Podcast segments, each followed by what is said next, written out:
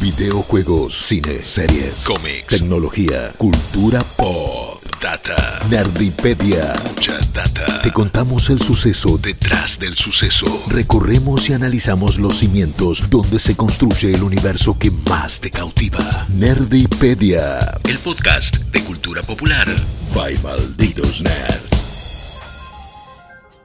Bienvenidas y bienvenidos a un nuevo episodio de Nerdipedia, el podcast en el que hablamos del pasado, el presente y el futuro de la cultura pop. Mi nombre es Jess Roth, estoy acompañada de la señorita Romina Pereira. ¿Cómo estás, Romy? Muy bien, muy contenta del podcast que vamos a grabar. Muy divertida porque veo que la están pasando genial del otro lado del vidrio.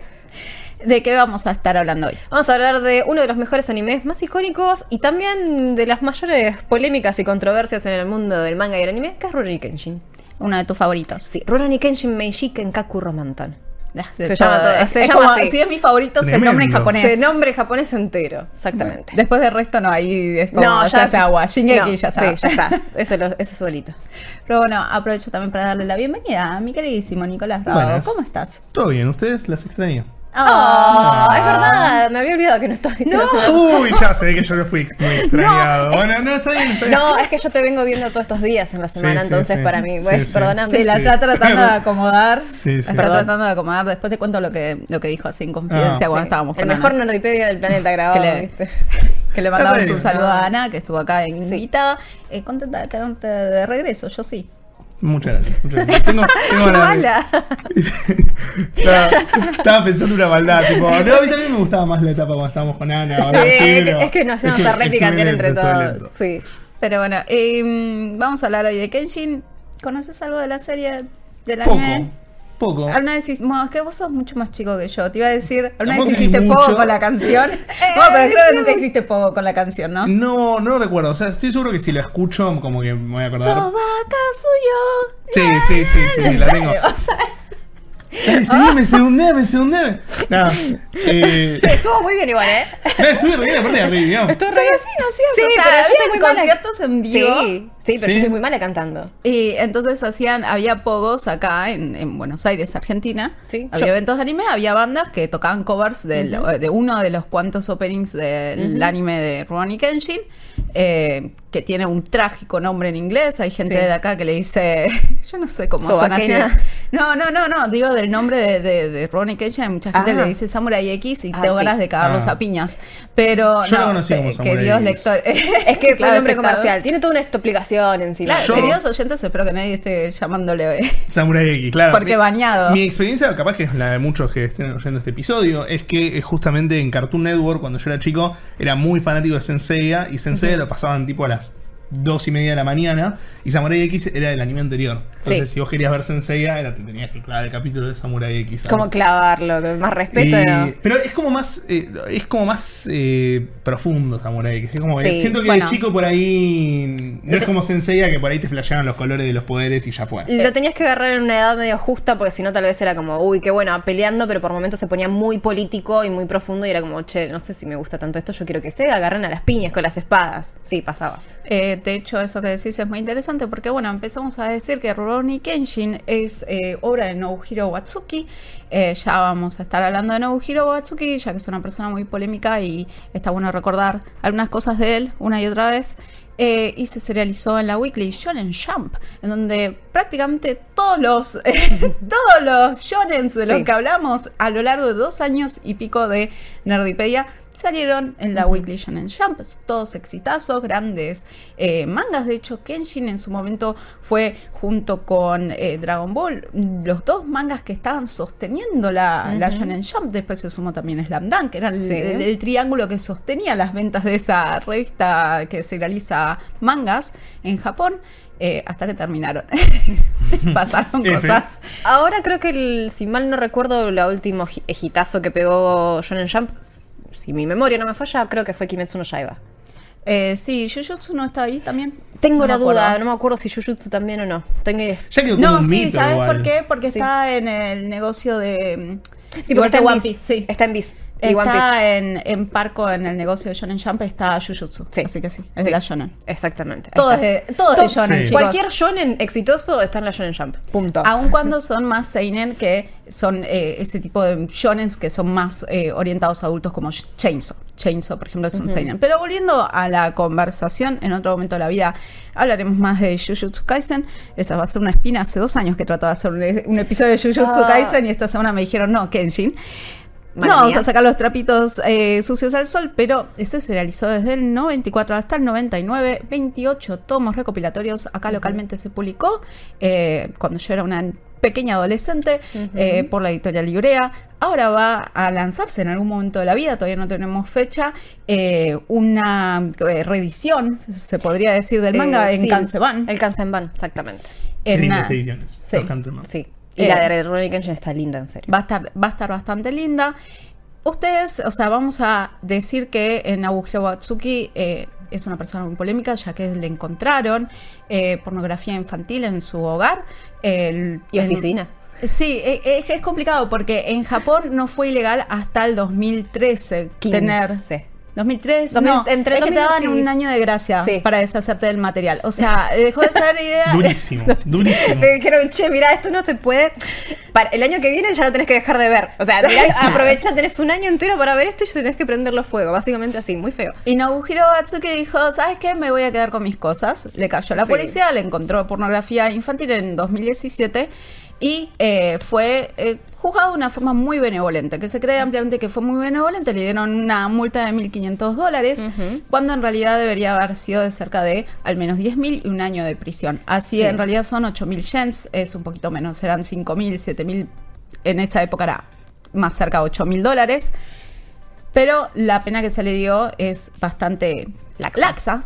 Entonces es bueno recordar cada vez que se tenga la oportunidad que es una persona que dijo le gustaban las chicas entre los 13 y 15 años.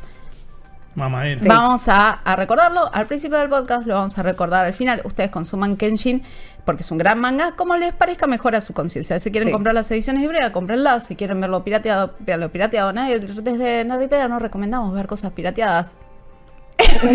Guiño, Si, si guiño. ustedes no están viendo la versión audiovisual, Niño. imagínense el rostro de Jess en este momento mirando la cámara y diciendo, Y actualmente se sigue serializando ya que hay un arco que se llama el Hokkaido Arc, Sí. eh, del cual no está siendo muy popular por lo mismo, pero empezó en 2017 cuando salieron estos cargos eh, contra Watsuki. Así que sí vamos a decir que es un gran manga, es un shonen, pero es diferente a un shonen. Que es lo que vos mencionabas antes, porque tiene mucha influencia de lo que es un shojo, que son los mangas ori- orientados a mujeres, más que nada. O sea, los shonen que son es Dragon Ball, la imagen clásica del shonen, es Te pego, me pegás, es Goku el protagonista del shonen, Seiya es el protagonista del shonen, Kenshin no es el protagonista del shonen, es más ¿Es un, protagonista del shojo. No, al, No, al contrario, contrario. Justamente y vamos a hablar de eso, porque hay una cuestión de cómo de la construcción del personaje que tiene que ver también con los gustos de Watsuki y también con el ir con, en la contra del personaje típico de Shonen. Y las primeras ediciones también están mucho más orientadas a esto Bishoujo de los Shonen, muy, un dibujo mucho más femenino en general. Incluso la voice eh, actor de actriz de, de Kenshin es una mujer. Está orientado justamente a que Kenshin tenga una figura mucho más femenina que masculina. Puede ser un sex symbol siendo así, sí, obvio, re, para nosotras sí, es un hermoso bombón. Bueno, pero está bien. pero bueno. Difiero. Ah, la grieta. Eh, Es lindo. Es un petizo lindo. eh, es tu hermanito. Por momentos sí. El amigo fachero, Te- tiene amigos y enemigos que son facheros, sí. pero este. Sanosuke. es más fachero que el, es más oh, Dios. es más fachero el que está en la tapa, justo el del traje Aoshi el- eh, Shinomori. sí, Ah. Ese. que está basado en eh, una figura histórica muy importante del Shinsengumi que era Hishi Takatoshizo. Está sacado de que era Ice, mi. Es una de mis favoritas. ¿Toqué? de, mis favori- de mis figuras históricas favoritas. Y vos estás haciéndoles chistes. No, Pero bueno, ya que eh, Romy nos empezó a hablar de- del origen del personaje y el estilo artístico, ¿nos querés contar más, Romy? Sí, eh, como bien dice Jess, este manga que se empezó a serializar en la Shonen Jump en 1994 tiene un par de particularidades de por qué también la pegó tanto, de por qué la pegó tanto en nuestra región, porque en Argentina fue un éxito total de ventas y también lo fue en Latinoamérica en general, más allá de ciertas controversias respecto después eh, veremos más en la animación, de censuras y, oh no, esto tiene satanismo, gente que muere, hay un loco asesinando gente. Y Era la época también. Era la época donde también se ponía como el, el punto en, uy, ¿qué miran mis hijos? Y no sé, vos les prendes la tele. No, y además dependía de la edición que nos llegaba acá, porque Sí. si te llegaba la de Estados Unidos estaba súper censurada, Toda. si te llegaba directo, entonces, o sea, si te llegaba de México, por así decirlo, Sí. de México directo, como Sailor Moon, nos llegaba no tan censurada.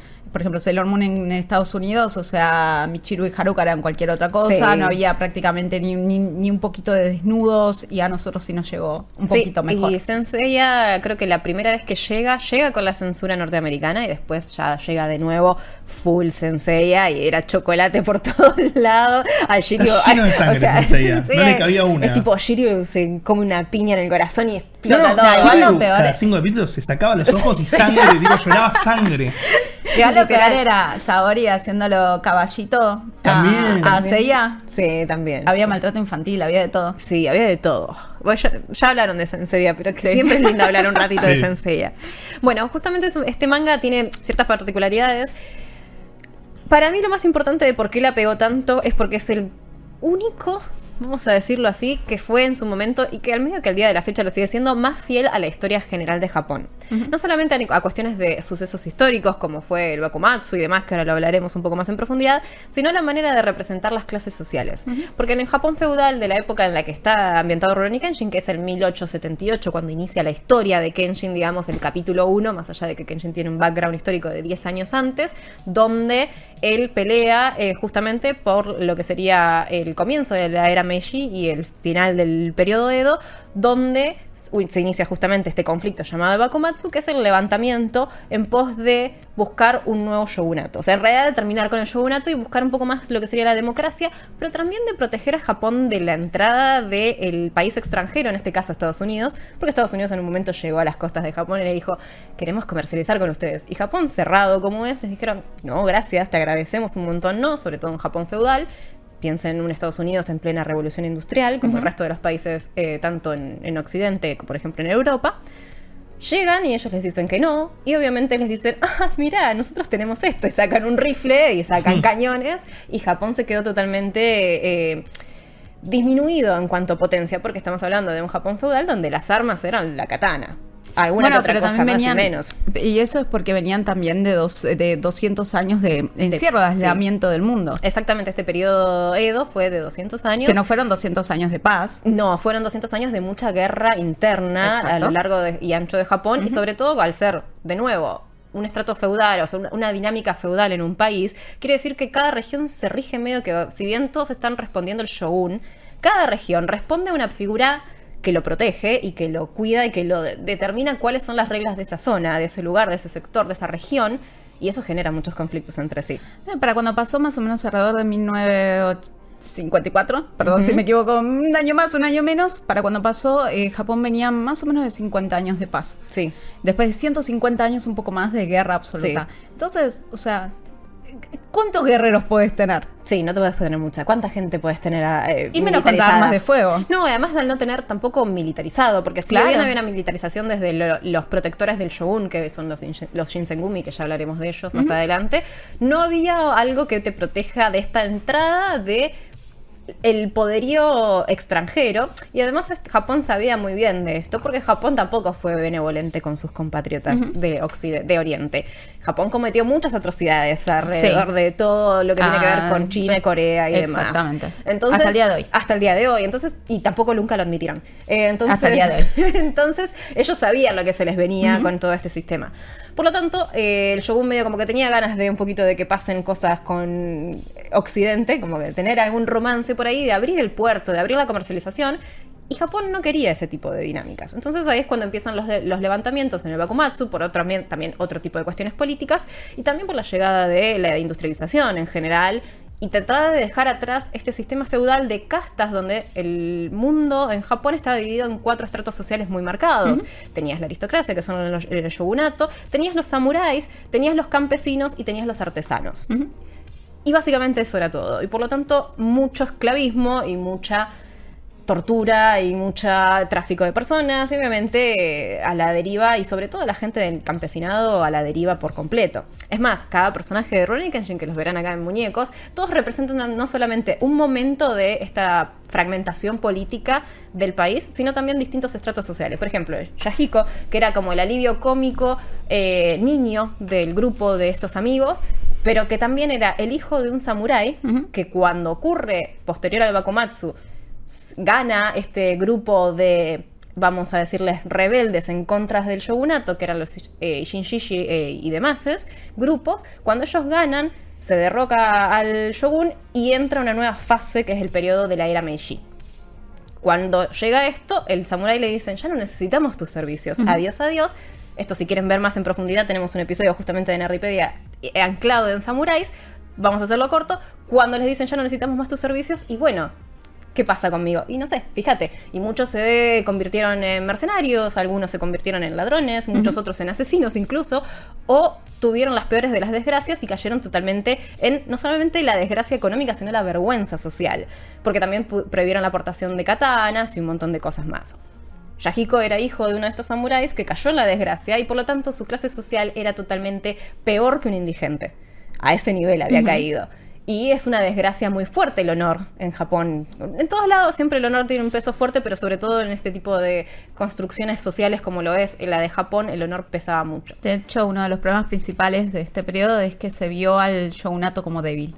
Exactamente. Ese fue uno de las, o sea, lo que suscitó toda esta rebelión fue que los veían como un gobierno débil porque se habían bajado la cabeza ante un gobierno extranjero. Exactamente, llegaron extranjeros a las costas con armas y dijeron, ah, bueno, sí, sí pasa tranquilo. Claro. Y eso que te determina vos, como que, ¿cuál es la soberanía de tu país? Exacto. O sea, hay hay motivos fuertes para que se haya generado esta rebelión. Kenshin justamente es parte de los que serían los Ishinshishi, que son este, este grupo de rebeldes que luchan en pos de un mundo mejor, o al menos ese es su ideal, de un país mejor, un Japón más justo, un Japón más democrático y otro tipo de eh, vivencias para sus ciudadanos. ¿Y por qué Rurouni Kenshin es así? ¿Por qué tiene toda esta connotación histórica? Bueno, Nobuhiro Watsuki a pesar de lo que se convirtió él en su momento, lo que sabíamos de él antes de todo lo que pasó es que era un fanático, pero mal, de los Shinsengumi, porque son excesivamente famosos. igual que Jess, exactamente. Así que Jess va a hablar mucho de los Shinsengumi, como corresponde. Muy fanático de los Shinsengumi, igual él cuenta, a él en su historia de vida, le chupaba un huevo historia, jamás, jamás miraba absolutamente nada de lo que tenía que ver con historia, ni siquiera documentales, no le interesaba absolutamente nada durante cursando en la escuela, jamás prestó atención en las clases de historia, pésimo alumno, pero empezó a consumir las novelas de los Shinsengumi, que son muy famosas en Japón, la literatura sobre los Shinsengumi, por más que en realidad después realmente es más, que estaba más del lado de los Shinshishi, los Shinsengumi, que eran los protectores del shogun, la gente que estaba del lado del gobierno, del feudo de turno, medio que eran como la figura que representaba todo lo bueno de Japón, todo el honor, todo es lo que en realidad lo que tiene de particular, y esto no es particular de Japón, pasa en todos lados, lo que pasa que acá capaz está más documentado de esa forma, que es que siempre cuando uno ve los libros de historia tenés al que es el vencedor, es el que quería el mundo más justo y que tenía la visión más noble. Ahora en Japón mismo no dicen eso. Dicen que tanto los los Ishin como los Shinsengumi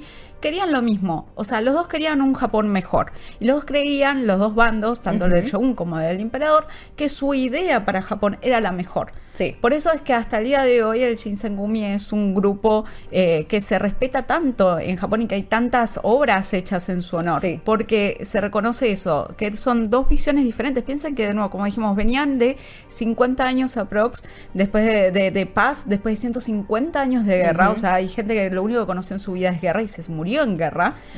Y entonces, y de repente vienen el Ishin a decirte, no, ¿sabes qué? La vamos a pudrir.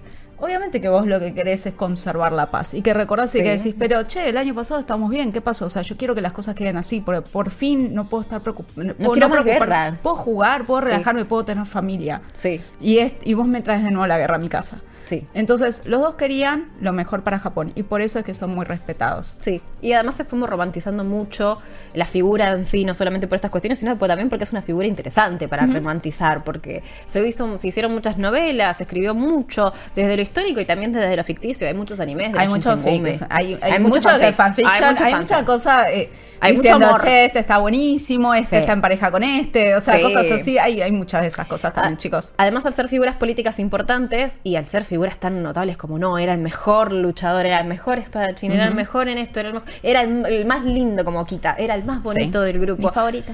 Siempre hay una cuestión mística también que se genera siempre en, las cuestiones realistas. Hay un realismo mágico después eventualmente. Está súper romantizado, misticismo. igual que la figura del samurái en sí está es- súper está romantizado. romantizado incluso, incluso al punto de eh, relaciones carnales entre ellos. O sea, Sí, no, mucho, seguro- mucho. chicos, Sí, o sea, buscan fanfiction y ahí, ahí dulce sobra. de- Para hacer de leche. Eh, también en un Japón que comercializaba mucho eh, estampas eróticas, por lo tanto había una abertura muy grande hasta después de la era Meiji en Japón respecto a la comercialización de este tipo de miradas y los Shinsengumi han caído dentro de esta tanda de ser erotizados, por así decirlo. Hay de todo. Hay de chicos. todo. Pero esa es una de las cosas que le gustaba a Nobuhiro Watsuki, que eran los Shinsengumi. También le gustaba... Pensé en fanfiction. Sí, Quedó- bueno, sí. De- pero quedó tal vez me gustó demasiado en algún momento. Claro, quedó raro. Tal vez en algún momento demasiado. Pero bueno, le gustaban los Shinsengumi, le gustaban las figuras históricas. Y él, él hizo varias pruebas de distintos animes, distintos de realidad, distintos pilotos de mangas. Y eventualmente terminó saliendo con Rurouni Kenshin después de haber planeado y pensado algunas cosas similares. Y si compran las ediciones físicas o si miran en las ediciones eh, digitales de las recopilaciones de tomos, están estas eh, páginas que escribió como piloto, donde siempre buscaba una figura fuerte de un hombre, de un samurái, eh, siempre medio ambientado o finales del periodo Edo o principios de la era Meiji donde le interesaba mucho este tipo de conflictos que se generaba, la dualidad de los personajes y esta búsqueda de la, de la lucha por, no sé, por hacer el bien del mundo. Entonces le gustaba mucho este tipo de, de construcciones. Eventualmente, después de varias pruebas, sale Kenshin, sale Rurouni Kenshin con, en 1994 y a- justamente a Kenshin lo basa en un personaje histórico real, que voy a leer el nombre porque siempre me lo olvido, Gensai, Gensai Kawamami, Kawakami, sí, Kawakami, muy difícil. Gensai Kawakami, Está bien. fue que difícil. Gensai Kawakami, que era justamente una, uno de los cuatro hitokiris más importantes del periodo de eh, ¿Qué es un hitokiri? un Bakomatsu. Un hitokiri es justamente eso que te voy a decir ahora. Pero Perdón. eso, Spoiler. discúlpame, ya te lo cuento. No, un hitokiri es un asesino a sueldo que trabaja obviamente eh, haciendo asesino en la noche el- por el- A sueldo. A sueldo. Muy gracioso, me, me distraje con otra cosa y pues mi cerebro hizo a sueldo. Trabajaban en la noche, caían y te, te mataban a quien tenían que matar, básicamente. Y hubo- ¿Precursores de los Yakuza? Podrían ser. No, No, Yakuza ya existía en esa época. Ya existían y además es, eh, los Yakuza es como más mafia jodida. Va por era otro lado. Esto iba es más oficial, pero más Es como eran, por así decirlo, como más honorables, entre comillas, o creían que estaban haciendo una justicia divina. Generalmente, incluso Kenshin lo hacía, era eh, Tenchu, se llama, que es el castigo del cielo. Es una especie de justicia divina en pos de un mundo mejor. Bueno, entonces caían, mataban a alguien que tenían que matar y seguían y se continuaban con su, con su vida. Fue uno de los más importantes porque en realidad era un- no solamente fue uno de los cuatro más importantes y uno de los mejores, sino que a la vez esta figura política real en realidad no le gustaba pelear. Era muy pacifista. Incluso durante un tiempo lo capturaron, después lo liberaron y después se dedicó a enseñar y después lo volvieron a capturar y lo ejecutaron. De manera, igual lo medio que le hicieron, tendieron una cama. Lo ejecutaron porque no, no era el crimen que había cometido. Fue como, che, a este hay que Hay que matar- matarlo. por- ¿Y por qué hay que matarlo? Y porque ya había terminado el periodo de guerras y hay que atar cabos. Y a muchos personajes de Rurouni Kenshin son cabos sueltos que hay que atar y mucho del trasfondo de la historia pasa por ese lado. Kenshin es justamente basado en este asesino y él también es un Hitokiri Batousa y es un asesino a sueldo que durante mucho tiempo mató mucha gente y un día dice, por motivos que no les voy a spoilear de la trama, dice, bueno, no tengo que matar más gente. No, yo lo pienso spoilear en mi parte. Pa- pero hacelo No, mierda, obvio, que yo no te puedo No, spoilear está tu está parte. Vos está pasaron 25 años más. Ya está. Ya está, Vencieron caducó. los spoilers. Ya venció. Entonces vamos a hablar un poquito súper rápido del manga. El manga estaba eh, orientado a, como les decía Jess, una historia más romántica. Porque Meiji Kenkaku Romantan, justamente que es el nombre entero de Rurouni Kenshin, habla también de la historia medio como de la romántica historia de un vagabundo samurái, que es una palabra medio inventada porque Rurouni en realidad no existe, es una de variación de Ronin y otra cosa, y, le pintó inventarla y quedó. Era joda y quedó, así que les gustó, lo terminaron poniendo en el título. Y nos va a contar esta historia desde un lado más romántico, incluso más suave. Kenshin es una persona muy amable, muy femenino en su construcción. Él dijo que quería ser un personaje femenino porque ya había hecho un manga como piloto con un personaje alto, pelo negro, medio musculoso y dijo, "Ah, no me, qué aburrido esto. Entonces buscó ir por otros lados y pensó figuras políticas como Okita y otros personajes del Shinsengumi que eran más eh, suaves. Y Sí. le gustaba esa contraposición entre una persona súper amable y cálida en su contextura física, en sus rasgos, que era el asesino más temerario, más, más temido de todo Japón. Entonces a él le gustó esa construcción de personaje. Y así con todos los personajes están basados en distintas figuras. Y también tiene una mucha orientación a, a este, a los animes de los 90. Lo obligaron a mirar Sailor Moon. Y hizo personajes en base a cosas que veía de Sailor Moon, como eh, creo que Sailor Mars le gustaba mucho también. Entonces dijo, bueno, empecé a hacer algunos personajes medios parecidos a lo que pasaba en Sailor Moon. Una de las personas que lo obligó a hacer a mirar anime fue Eiichiro Oda, el- quien Que era el- su asistente. Que era su asistente, que es el creador de One Piece, uno de los animes más importantes de las últimas décadas.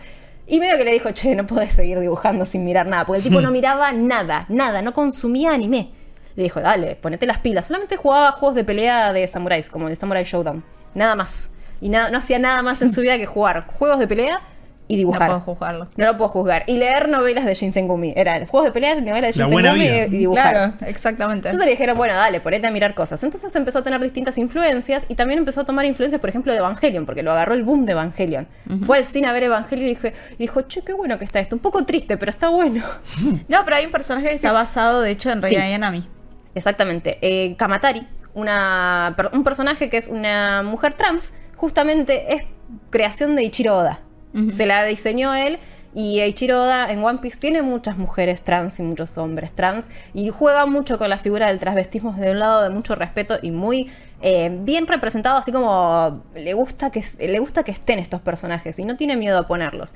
Y justamente Kamatari es uno de los personajes que aparece dentro de Rurouni Kenshin, que es una chica ch- trans y también abiertamente gay. Entonces está bueno porque en su momento rompió muchos moldes, porque piensa que esto fue en el 96 habrá aparecido Kamatari. Y fue fuerte. Si bien los mangas en Japón siempre fueron algunas, no sé, como Ranma, que no tenían miedo a mostrar esas cosas, en un shonen ambientado para un público de hombres es un poco más difícil. Cosas que se ven en un yojo, que a él le gustaba Claro, leer yojo. Y a él le gustaba leer yojos. Y el estilo estético general de Ronnie Kenshin, el arte de Ronnie Kenshin, es muy yojo. Muy, muy billonen. Esos ojos grandes, bien luminosos, el pelo grande, las mejillas, la ropa, todo. Le encantaba mucho ese estilo y realmente lo representó muy bien. Y podemos estar hablando infinidad de tiempo, de básicamente de Rurouni Kenshin y sus orígenes, pero después tuvo una adaptación a lo que sería la versión anime, como todo manga, que en algún momento llega al anime. Acá llegó medio jodido, medio trastabillando a Argentina. Fue como, uy, llegó, llegó. llegó medio, medio complicado. Pero bueno, en como, como grandes eh, producciones que vimos en los 90, ah, hubo muchos mangas exitosos de esa época que los adaptaron al anime. Y Rurouni Kenshin fue uno de, de esos. Yo le voy a decir Samurai X a partir No, de No. qué feo, no te mi canal. En serio, ya de por sí la adaptación del anime es. Es complicada. Es cuando decís el libro es mejor, bueno, el manga es mejor. Tiene, tiene mucho, punto, tiene sí. mucho eso y tiene una historia bastante complicada del anime. eh, particularmente en 1995 es cuando Sony gestiona, digamos, eh, y adquiere los derechos para empezar a producir el anime. Y ahí empieza a tantear a ver cómo lo, lo iba a hacer. Contrata al estudio Galop eh, para hacerlo. Y eh, es un anime que en un principio le va muy bien, sobre todo por el éxito del manga y porque los pudieron vender en Estados Unidos, lo pudieron vender en Latinoamérica. Entonces tenía como un enfoque global bastante copado. Lo que sucedió con el manga particularmente fue que hasta el episodio 62 estaba todo bien. Pero claro, cuando tuvieron que hacer el episodio 63 no, estaba, no había más manga. Que pasa mucho, es Pasa mucho, se alcanzan. Pasa mucho, hay Pasó casos... con Full Metal. Sí, Pasó con. Fullmetal, eh, hay casos como el de Sensei que lo resolvieron súper bien, que directamente crearon una pequeña saga y cuando... Sí, Es excepcional. La Sí. saga Sí. Asgard La de Asgard es buenísima, es un arco increíble. Pero generalmente cuando hay episodios de relleno, que a veces son, no sé, 50, Sí. de te querés pegar un Sí, tiro porque no. son malos. Y a Kenshin le pasó. Metieron una saga de piratas, metieron una saga con un Cristo. Le pasó eso porque llega al episodio 62, no estaba, eh, Sí. no estaba dadas las condiciones para sí, porque no había más material. No, che, ¿qué lo estaban hacemos? haciendo. Y al mismo tiempo es como que en, en ese, en ese lapso de no saber cómo seguir y demás. Terminan perdiendo el estudio que desarrolla, que, que hacía la animación, digamos. Todo es gracias. Todo Todo es es gracia. Entonces, para el episodio 66 empiezan a hacer contenido original de la serie con un nuevo estudio de animación. Y la verdad es que se nota mucho el bajón de calidad. Sí. Sobre todo, la gente y la audiencia que tenía empezó a, a bajar. Hay Y- como tres estilos diferentes en un mismo momento ocurriendo en postas. Sí. Hay tres estilos de dibujo y fue muy raro. Sí, fue, fue sí, muy raro. Y así es como, eh, digamos, esos dos factores, la, la pérdida de calidad de animación por el cambio de estudio, más que todo era relleno básicamente, hizo que eh, terminara súper abrupto Rurouni Kenshin, porque termina el episodio 94, ni siquiera se le da un cierre concreto, queda como súper abierto. Después, a los años, hicieron un episodio especial que se llama Rurouni Kenshin Episode no- 95, digamos, End of Wonder Gins, que es el final, No, digamos. no Yo sabes lo nunca en que- mi vida lo vi y nunca, creo que ni lo- siquiera llegué al ¿Sabes, 94. ¿Sabes lo que es? Es Kenshin viajando con Kaoru a, tipo, como os digo, las termas de Río Hondo, una cosa así. Son ellos dos haciendo un viaje que no tiene sentido. Y nada más, y es eso, ellos, y que se agarran la marita en un momento. Anda acá. Es que encima lo mejor todo es que este episodio ni siquiera salió en TV, tipo, lo vendieron directamente en VHS porque no ¿A estaba lo bueno. a mostrar? y lo sabían, eh, digamos, pero lo sacaron como medio como para, para darle un final, por lo menos a la, a la historia del anime y que no quedara súper súper abierto. Pero bueno, la historia del anime puntualmente, de lo que fue la serie de Rurouni Kenshin, transcurre durante esos 94 episodios más uno que salió por Sí. VHS, donde tiene un, un principio y una primer mitad, por así decirlo, que está muy bien y que fue la que generó todo el éxito, y tiene una segunda mitad que se va para atrás mal y termina, termina siendo su fracaso. Particularmente, eh, acá en Latinoamérica nos llegaban dos versiones, una era de Estados Unidos, que era, como decían, la que estaba eh, más censurada. Sí, por momentos te, caían capítulos más censurados que otros. Y era como, "Mm, ¿qué pasó? ¿Por qué este hay menos chocolate? Eh, sí, ay, qué raro. Y tuvimos todo un tema de la traducción, que Sí. Romy lo sabe mejor. Sí, pasaron cosas raras con la traducción. La traducción, a veces, muchas veces la localización viene de Japón a hacerlo a Latinoamérica y otras veces, en este caso fue de Estados Unidos, que ya había pasado la localización de Japón a Estados Unidos y de Estados Unidos a Colombia. El tema es que empezaron a adaptar, tipo, era muy molesto para ellos decir a Makakeru Ryo no Hirameki, que es una de las habilidades eh, definitiva de Kenshi, el límite de Kenshin, o, Ryuno- eh, o Hitemi Tsurushi Ryu todo el tiempo. Entonces, ¿qué quisieron hacer? Quisieron empezar a cambiar las palabras y, pa- y nombres. Y Sony se enteró de esto y levantó el teléfono y le dijo, vos haces eso, yo voy y te mato a vos y a toda tu familia. La gente lo, estaban enojados los de Sony. Entonces le dijeron, ok, ok, no lo hacemos. Pero ya venía con la traducción norteamericana, que se perdieron varias cosas en el camino, sobre todo porque estamos hablando de un anime histórico. Y hay muchas cosas y figuras Que históricas, momentos históricos que son reales y medio como que no la podés dibujar tanto. Está bien, nosotros no conocíamos de la historia de Japón, entonces para nosotros era como que ya fue. Pero medio complicado. Y el problema es que en lugar de haber sido en Venezuela, como suele ser, o en México, fue en Colombia y Colombia no tenía los mejores eh, doblajistas del momento. Y a Kenshin, por ejemplo, le decían Kenshin. No. La voz de todos era espantosa, perdónenme. era- era Un saludo a los chicos. actores de voz, fue jodidísimo. Era muy jodido de escuchar los nombres en japonés. Era. Fue, fue una fea experiencia. áspero. Fue áspero, fue difícil, no fueron los mejores tiempos. No. No fueron los mejores tiempos y así transcurrió el anime, digamos. Después del anime hubo cierto contenido para que, que fue saliendo, particularmente los OVAs fueron lo primero que fue sucediendo. El primero es de 1997 y se vendió, digamos, como un greatest hits de Rurouni Kenshin. Se llamaba, de hecho, Rurouni Kenshin Special Techniques. Eh, y era como. un recopilatorio de técnicas. Era un recopilatorio Hay que de hacer técnicas. dinero. Literalmente era, Hay que era hacer eso. guita. Era Kenshin tirando técnicas. Claro. Y después, por otro lado, hay, hay una cierta cantidad de OVAs que, eh, por lo que estuve leyendo, porque yo la verdad es que no los vi, son súper bien recibidos, digamos, por, por los Sí. fanáticos. Trust and, Be- and Betrayal es lo El mejor pasado, sí. que hay de Kenshin en este universo. De hecho, es mi arco favorito. Además, toca que es eh, el último arco antes de que saliera lo de Hokkaido, que es completamente nuevo.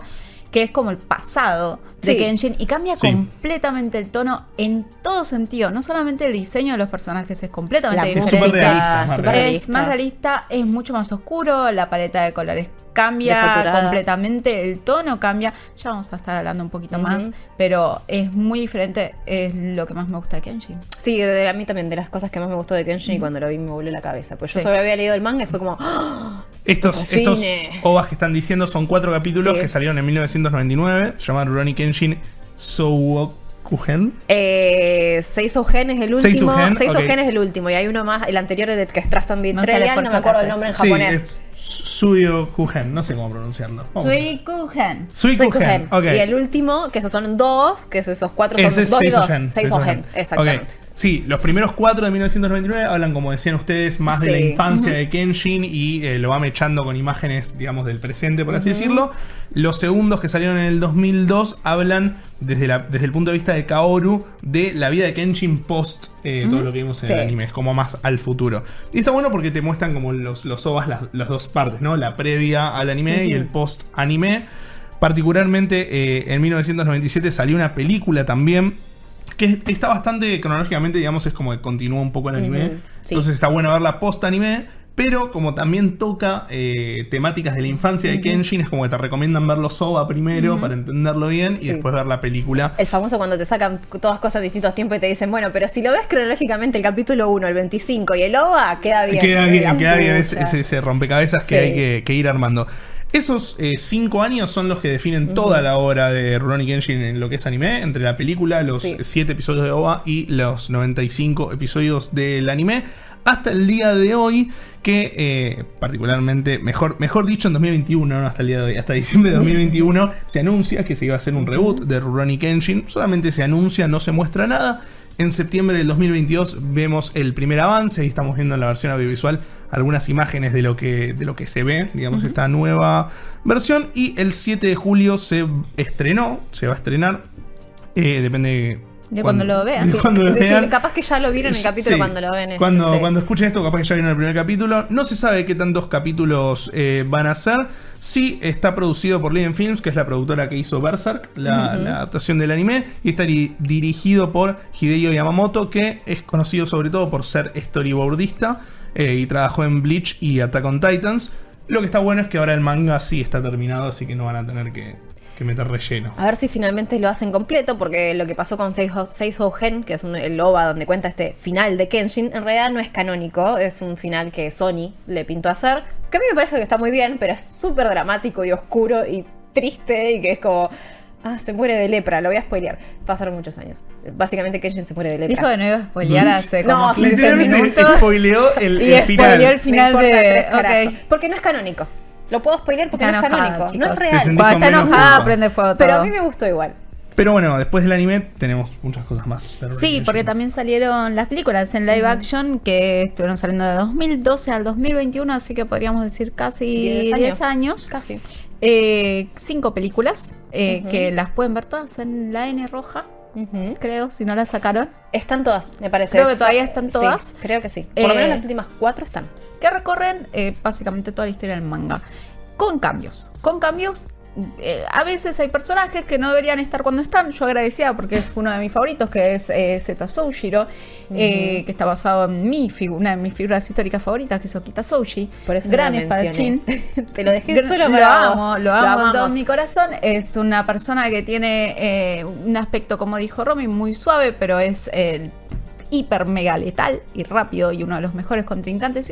Y, tiene varios encuentros en las películas con Kenshin, con el personaje de Kenshin. Esta pelea que están viendo, si están viendo la versión audiovisual, le hicieron los actores. Sí. No tuvieron dobles, no tuvieron personas entrenadas para esto. Costó más filmarla justamente por eso, porque tenían que tener mayores cuidados. Si se fracturaba el, el actor de Kenshin, se pegaban un tiro. Sí, tenía que frenar toda una producción. Había ¿Quién cumplía con los tiempos? Hay muy buenas escenas. Hay una de él corriendo en un el- En el barco. techo. en- no, y el, el del barco y el del techo. Hay uno Sí. corriendo en el techo para llegar al barco, justamente en Kioto. eh, que la hizo varias veces y lo muestran en una cepatina y todos se asustan y piensan, no, listo, se Perdimos al protagonista. ¿Cuándo le dejamos? Es como Tom Cruise. Sí, cuando se tira del, del Cuando dijo precipicio. que en la última película hizo la, la escena más riesgosa primero Sí. por si se moría. No, fue duro. o sea, por ahí. Literal, una cosa así. Este episodio tiene mucha muerte y, y cosas raras. Eh, pero bueno, eh, son cinco películas. La primera le fue bien, hasta ahí fue media criticada. Ahora, eh, que también coincide un poco con el periodo del manga que adaptó, que son eh, es el primer momento, es nadie se acuerda de los Caballeros del Zodíaco, lo que pasaba antes de las 12 casas. Bueno, nadie se acuerda de lo que pasaba en Kenshin antes de la saga de Kyoto, que es cuando encontramos a uno de los grandes enemigos de, de Kenshin, que es Makoto Shishio. Es un personaje súper interesante, sobre todo por su postura con el gobierno que lo traicionó y lo prendió fuego, básicamente literal. O sea, esto, lo- esto que hablamos que, que atar cabos, bueno, Sí. Gigio era un cabo suelto. Exactamente, es una de las sagas más interesantes en el manga. Terminó siendo lo mismo en las películas, porque las dos películas que cubren justamente esta, esta parte de- del manga fueron las más exitosas. Eh, y después tenemos también eh, una parte que se llama The Final and the Beginning. Y lo dije hacia el final y el inicio. Inicio. No es que lo así, no lo dije al revés, es así, que cubre lo que es mi arco en lo personal favorito, que es el arco de Nishi Yukishiro, que es el cuñado de Kenshin. Ah, porque sí, Kenshin se casó en un momento. Kenshin se casó en un momento, tuvo una esposa Sí. que él mismo la mató. Así que- Gran final. Ah, sí. ¿Por Porque qué? él mismo la mató. Bueno, ¿Por qué vas a tener que ver Kenshin para. Para- eh, esto viene a cuento de por qué Kenshin, el diseño de Kenshin, eh, en un momento cuando él lo diseña dice, uy, me quedó muy soft, no parece guerrero. Y dice, bueno, le voy a agregar una cicatriz. Y le agrega una cicatriz en cruz así nomás rápido, cinco minutos antes, y entrega el papel prácticamente. Y después dijo, uy, le podría dar un lore a esta cicatriz, podría tener una trama. Bueno, la esposa de Kenshin entra dentro de la trama de la cicatriz famosa de Kenshin, que lo convierte en Samurai X por la cicatriz. Y después mírenlo. Mírenlo porque es excelente. Van a tener a Yukishiro Enishi, que es uno de mis personajes favoritos. Que capaz se ve medio ca- caricaturesco. Él tiene el pelo blanco porque al ver a su hermana morir, obviamente del estrés, se le volvió el pelo todo blanco. Pobrecito, Bueno. era un nene chiquitito. O sea, lo tenían como Sí. si fuera el hijito y, matan ahí a la hermana. Eh, en su set de venganza, eh, obviamente que le pasan muchas cosas a este, a este señor. Sin embargo, la actuación del actor que hace de Sí. Enishi es increíble. ¿Puedo tirar un dato quién Decime. es? Es Makenyu, que es Sensei, es ella en Sensei, la última adaptación Mirá. audiovisual. Y también es Zoro en la nueva One Piece. Ah, listo, es- están Si, todos. si mal no recuerdo, son esos- hace las dos. Tranqui. Tranca. Pero también hubo adaptaciones en teatro, esto es muy común en, en Japón, para videojuegos, para series. Entre el 2016, lo voy a decir rápidamente, 2016 y 2020, hubieron 3, 4 adaptaciones en teatro. Eh, actualmente, ahora en el 2022, sería la cuarta adaptación que medio que le iba a hacer en el Sigue. 2020. Mierda. Iba a ser el 2020, pero dijeron, bueno, o sea, COVID, pasaron cosas y eh, lo retomaron en el 2022. Son musicales, así que van a ver a figuras como Makoto Shijo que son súper oscuras cantando. Sí, estamos Mm. viendo la Detalles. versión audiovisual medio como que están, o sea, están peleando, pero muy dancesco.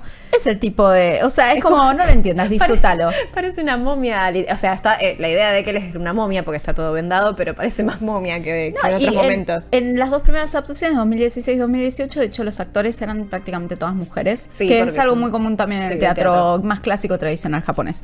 Y siguiendo adelante, eh, de Rurouni Kenshin hubo cinco adaptaciones a videojuegos, eh, de los cuales tres son juegos de pelea. Dos, uno es un RPG y otro es de acción. Lo pasamos de largo. Para cerrar este episodio, o sea, ninguna es tan notable, chicos. Si no, le dedicaría tiempo y les diría, No. jueguen a Pirulo, es increíble. y no, yo- no pasó. Yo recuerdo que jugaba uno de Play y era más duro que la vida misma. Eh, chicos, no son buenos. Después sí estuvo Kenshin, está por ejemplo en Jump Force, que salió Sí. el año pasado. Ah, es, que es ¿no? un juegazo ese. Es un juegazo. Bueno, está el goti. personaje que juega.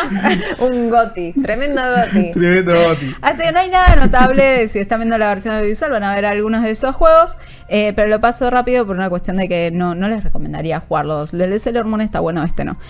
Entonces, eh, sí quiero decir que este, para que hacer más un cierre, primero que eh, por un lado Kenshin fue muy popular en su momento porque se separó de, la, de lo que es la, la- la línea de los shonens, como dijimos, es más eh, cercano a un shojo, pero también por un tema de que el personaje tenía este, era un personaje muy interesante que detrás de esta luminosidad que tenía, vos sabías que era un asesino, que algo había pasado, que la marca en el cachete no debió haber sido gratis, que había algo raro ahí. Y cuando realmente tratan ese tema, que lo pueden ver en los OVAs eh, de, de lo que es eh, Trust and Betrayal. De hecho, se llaman así, o sea, confianza y traición, porque te muestra uno de los temas más recurrentes de Kenshin, que es que a cada buen momento le sigue uno malo. Muy optimista todo. Es un ciclo de muerte en el que él trata de vivir su vida. eh, tratando de llevar éxito a su facción a través de matar a otras personas, que eso ocasiona que por un breve periodo eh, pueda disfrutar de ese éxito para luego sufrir una pérdida y así una y otra y otra vez hasta el infinito. Eh, es un ciclo en el que él se da cuenta de que por cada momento feliz de su vida, eso significa que se le viene un momento de tristeza y de pérdida absoluta. Y eso le pasa inclusive con su esposa, a quien conoce, le da un momento de felicidad, de paz, se van al campito, tienen su granjita, Sí, su que casita, está todo bien, que fingen demencia Sí, mal. y después él termina matándola. Así que ojos súper para feliz. ver qué pasó ahí en Es el re medio. tranqui, no sabes, al líder de él, eh, a Sanosuke, él ve como le decapitan a su capitán eh, y lo exhiben en la plaza. Tranqui. Tranqui, cuando es nene chiquito, no, re tranqui todo. Así que es, es algo que si bien, si capaz se quedan con la imagen de Kenshin, esos ojos enormes, ese pelo, ese oro, oro, oro tan popular de él, capaz piensan que sí, es un eh, manga, una historia feliz con un trasfondo en realidad mucho, es como la punta del iceberg y todo lo Sí. que está debajo es desgracia y destrucción. Y en ese momento no habían personajes que sean tan profundos y que tengan ese tipo de desarrollo. Entonces es una de las claves de su éxito. Y también eh, otro de los temas que habla, eh, porque pegó mucho en Japón específicamente, esto salió en el 94. 90 fue eh, justamente la crisis económica de Japón lo cual llevó a una gran desilusión de parte de la población japonesa respecto a sus líderes. O sea, no, ellos en la sociedad japonesa tienen eso del respeto al mayor, a los que tienen mayor autoridad, y esto fue una decepción absoluta. Es algo que hay muchísimos libros que hablan al respecto, o sea, fue, llegó a ese nivel. Y entonces esta desilusión en el gobierno es algo que se plasmaba en el manga de Kenshin, porque era algo que pasó justamente en la misma época que trata el manga. O sea, no es casualidad. Entonces también pegó por una cuestión de identificación. Entonces, eh, inspiró a Naruto, inspiró a One Piece, inspiró a Shingeki, inspiró a muchísimos eh, capas de las series y mangas más populares de nuestros tiempos. Es sin lugar a dudas eh, una obra icónica de la historia de la animación japonesa. todo, a, todo, chicos. es, uno de los gigantes. Lamentablemente está manchado por eh, los crímenes que cometió su autor, que son gravísimos, como dijimos de nuevo, abuso, va, posesión de, eh, de pornografía infantil, y lo vamos a recordar una que otra vez, consuman como quieran y como les guste y como les sirva a su conciencia. Eh, pero, sabiendo, pero sabiendo, está bueno tener esa información remarcarlo siempre. poder de uno. Eh, pero bueno, por el momento creo que eh, podemos dar un cierre al episodio del día de la fecha. hemos tratado de resumir un poco de lo que significó Rurouni Kenshin. Podríamos estar hablando mil horas más, pero bueno, fue acá en Argentina. Fue para muchos el, anime que nos introdujo, nos introdujo en el anime de verdad. Tipo, nos volvió fanáticos a mucho y por eso le tengo mucho cariño con todo lo malo. ¿Personaje favorito? Ah, Aoshi Shinomori. Vos también vas a decir Aoshi Shinomori. No, yo no voy a decir Aoshi, yo ya dije sí, Rosetta. Pero bueno, ahora sí, nos despedimos antes de que la producción me asesine. Mi nombre es Jess Roth, me pueden encontrar en todos lados como Jess Roth. A vos, Nico, ¿dónde te pueden encontrar? En todas las redes sociales como Rabagonic. En Threads también. En Threads soy Rabagonico porque alguien me robó el Rabagonic. No. eso por llegar tarde. Por llegar tarde. Tremendo. Y ahí me encuentran como Alune con 12 y uno can final en Threads también. Muy bien. Eh, todo, todo, y a Malditos Nerds también lo pueden encontrar en Threads. También está en Threads. Y lo pueden encontrar en Malditos Nerds BX en Twitter, en TikTok, Malditos Nerds en Instagram y en la página de Malditos Nerds y en un montón del universo de Malditos Nerds. Esperamos que tengan una muy linda semana y nos vemos la semana que viene para un nuevo Nerdipedia. Adiós. Bye. Esto fue Nerdipedia, el podcast de cultura popular de Malditos Nerds. Un nuevo capítulo la próxima semana. Te esperamos.